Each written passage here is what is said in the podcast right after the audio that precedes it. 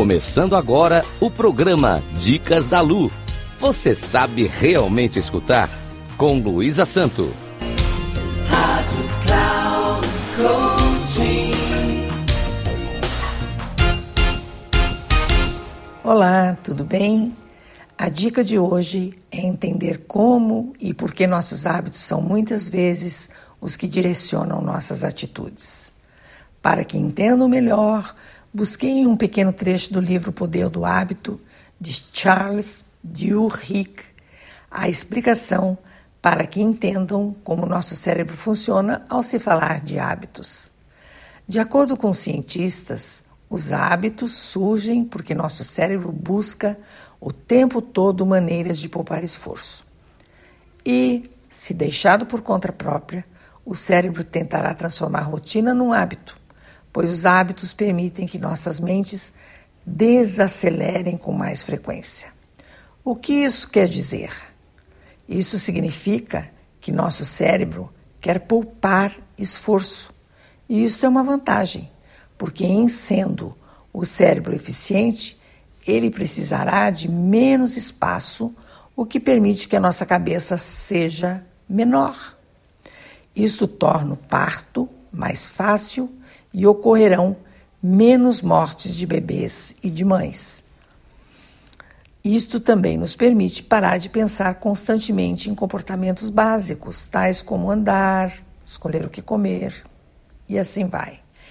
Percebam que assim podemos dedicar nossa energia mental para criar inventos que nos sirvam para outros fins. Porém, preservar o esforço mental não é simples, uma vez que, caso o nosso cérebro desligue no momento errado, talvez deixemos de notar algo importante, como, por exemplo, um buraco à nossa frente enquanto passeamos pela calçada.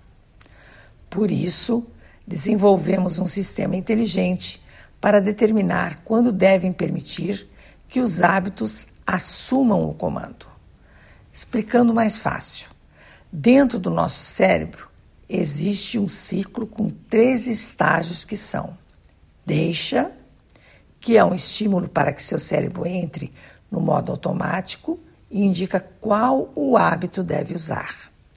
Rotina do seu hábito, que pode ser física, mental ou emocional, e recompensa por ter agido de determinada maneira ao permitir que seu hábito ajude seu cérebro a saber se vale a pena memorizar este ciclo específico para o futuro.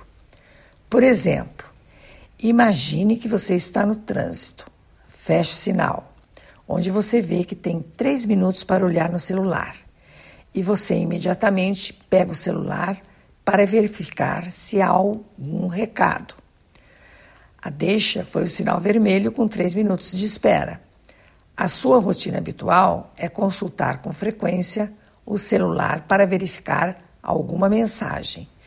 E a recompensa você conseguiu verificar, satisfez sua ansiedade relacionada às mensagens e não levou 10 segundos no celular. Vejam que este exemplo não deve significar que vocês podem olhar no celular quando param no sinal.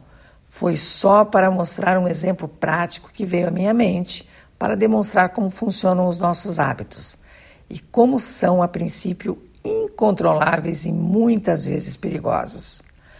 O ciclo, cujas etapas são denominadas deixa, rotina e recompensa, ao longo do tempo se torna um hábito porque a deixa e a recompensa se entrelaçam até que surja um poderoso senso de antecipação e desejo, de acordo com o que verificamos no exemplo do sinal de trânsito.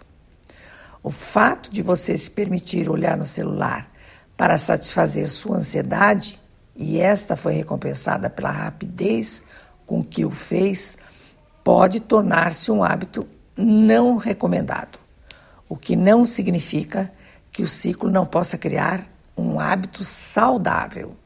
Finalizo esta dica com uma frase de John Dryden: Primeiro fazemos nossos hábitos, depois nossos hábitos nos fazem. Agradeço aos ouvintes da Rádio Cloud Coaching e até a próxima dica, onde falarei mais um pouco sobre hábitos.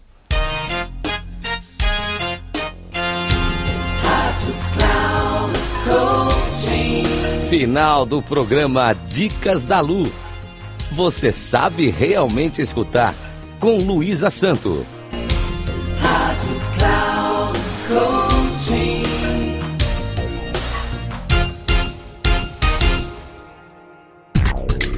Ouça Dicas da Lu. Você sabe realmente escutar com Luísa Santo sempre às quartas-feiras, às quatro e meia da tarde, com reprise na quinta às 10 horas e nas sextas 13h30. Aqui na Rádio Cloud Coaching.